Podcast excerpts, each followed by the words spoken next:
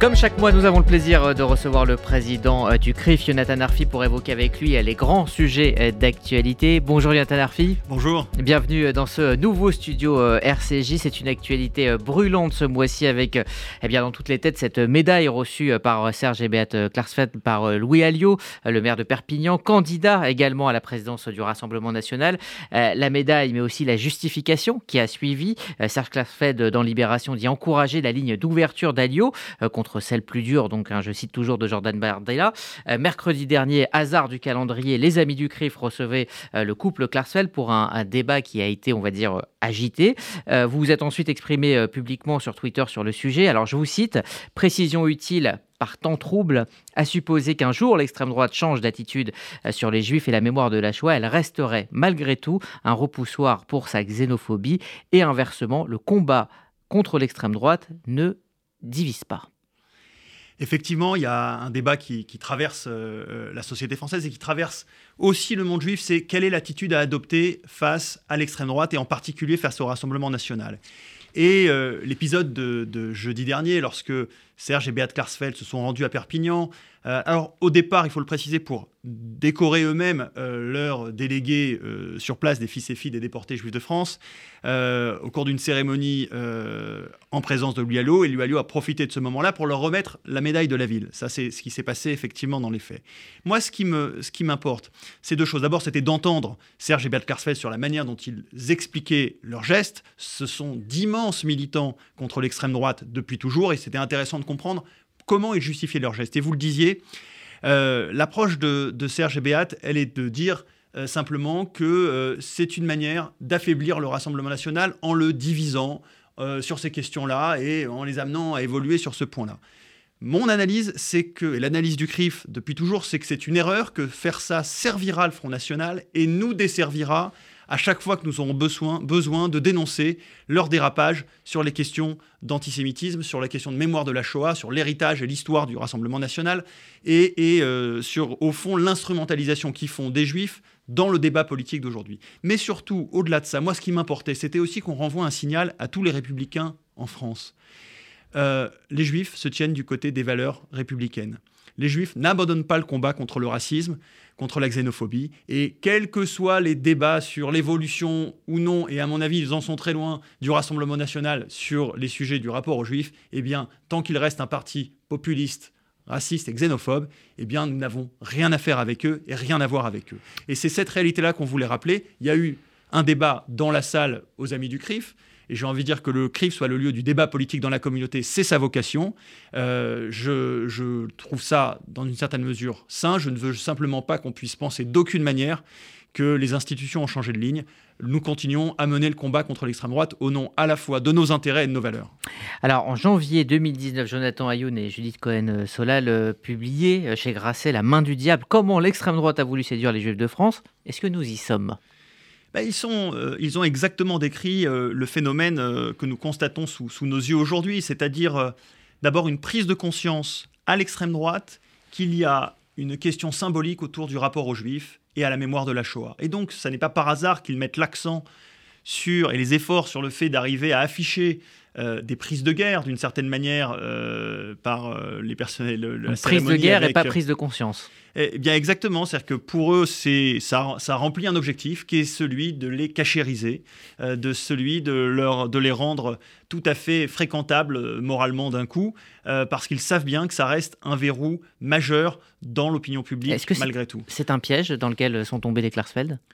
Je, considère que oui. Alors, ils vous diront qu'ils font ça en conscience, que c'est une stratégie. Je tiens à rappeler que, Serge explique que c'est pour lui une manière d'affaiblir le Rassemblement national.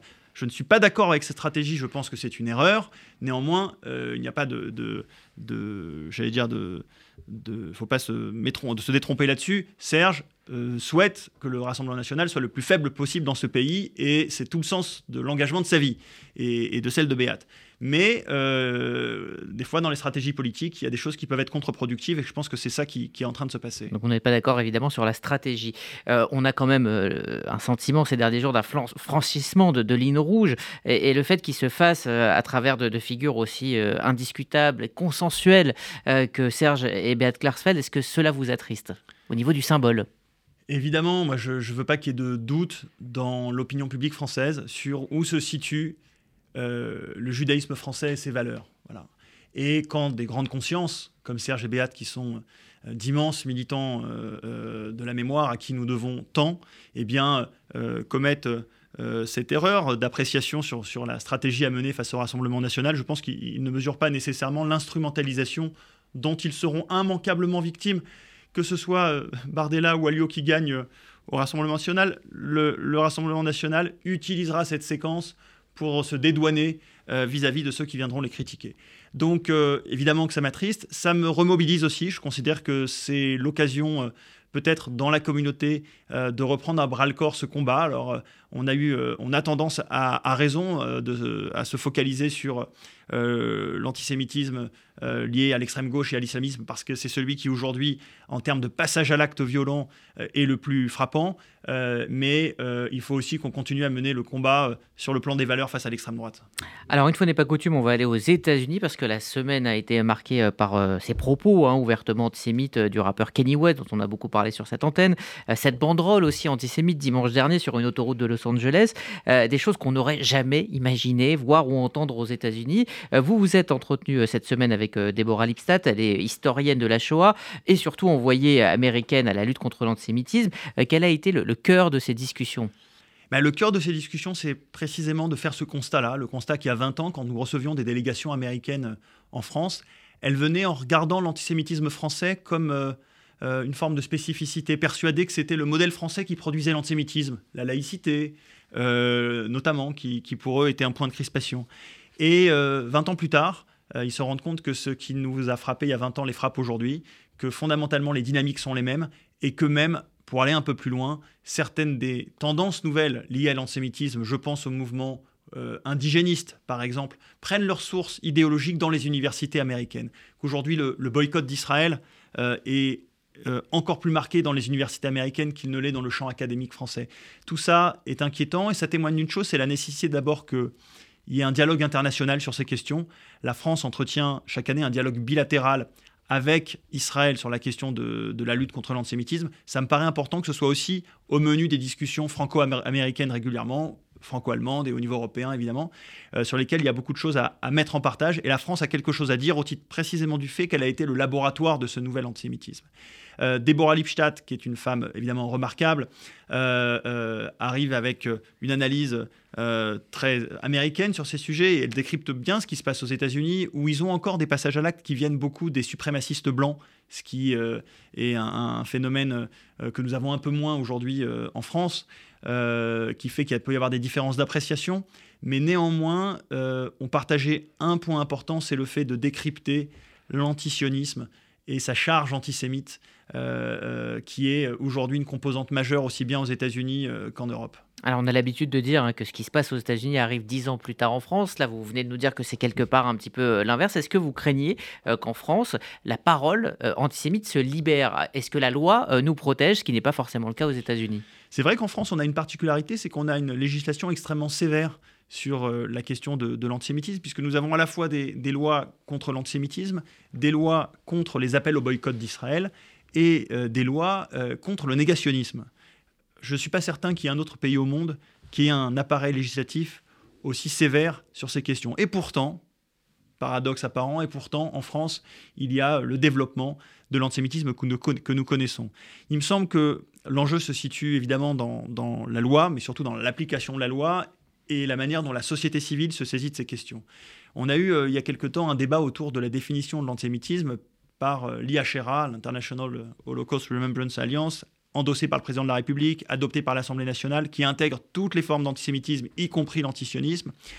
Euh, et qui bah, ne redescend pas dans l'appareil d'État. Vous allez aujourd'hui dans un commissariat de quartier pour un dépôt de plainte sur les questions d'antisémitisme, vous pouvez être certain malheureusement que la personne, l'officier de police judiciaire qui, s'occupera de vous, eh bien, n'aura pas entendu parler de cette définition d'antisémitisme et donc ne saura pas l'utiliser pour, euh, euh, concrètement mener le combat. Et ça, c'est pareil pour le monde enseignant, c'est pareil pour le monde de la justice. Et donc, nous avons un travail de pédagogie à faire nécessairement sur ces questions. C'est une dynamique qui est la même aujourd'hui aux États-Unis ou, ailleurs aussi en Europe. Alors Jonathan Arfi, l'actualité ces derniers jours a été également marquée par cet attentat manqué contre l'imam Hassan Chalgoumi, ami proche de la communauté juive qui vit sous protection policière depuis une quinzaine d'années. Vous lui avez exprimé évidemment votre soutien sur Twitter avec ces mots, pendant que certains relativisent les dangers de l'islamisme, d'autres, comme l'imam Chalgoumi, doivent vivre avec une cible dans le dos.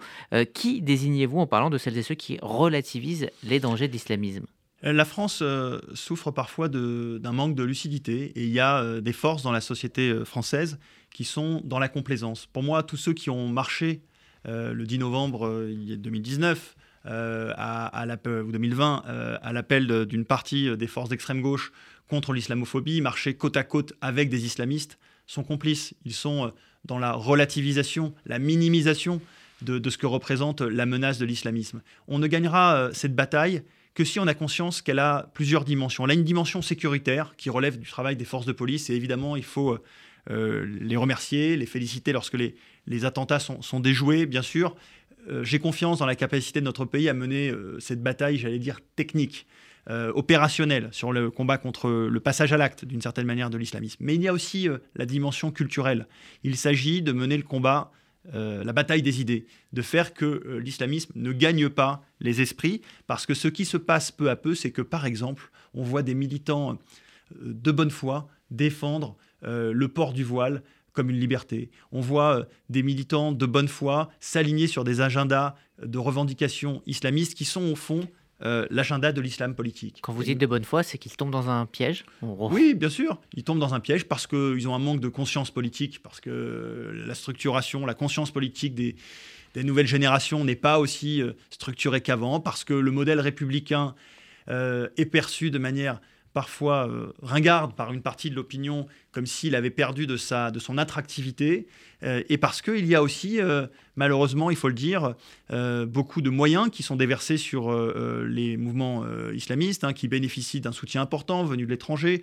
je pense au soutien venu, par exemple, de, de tout l'écosystème frère musulman, avec le soutien de la Turquie, et ainsi de suite. Et on a des discours qui peu à peu gagnent et finissent par convaincre des générations mal formées.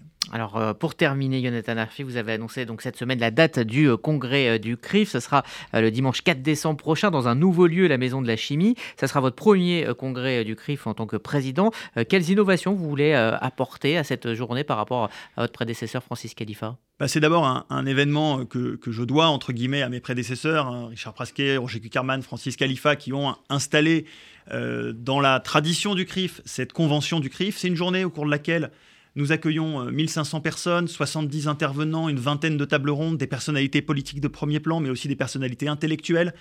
L'idée de cette journée, pour moi, c'est d'incarner euh, un dialogue du CRIF et de la communauté juive avec la société civile et le monde intellectuel. Et donc, euh, on va trouver dans une journée comme celle-ci des intervenants venus de toutes parts. Euh, alors évidemment, des débats sur la laïcité, des débats sur, sur l'Ukraine et la Russie, des débats sur l'Iran, des, des, débats sur l'éducation, sur l'islamisme, sur des questions internationales, des questions françaises, le rapport à Israël. Tout ça est, mis en débat avec d'abord une journée qui est gratuite et j'invite les auditeurs qui le souhaitent à s'inscrire le moment venu sur le site du CRIF pour y participer. Euh, pour qu'on puisse euh, être un carrefour. Pour moi, la fonction des juifs dans des sociétés euh, contemporaines, c'est souvent d'être des carrefours pour qu'on puisse apporter un peu de réflexion et mettre des choses en partage.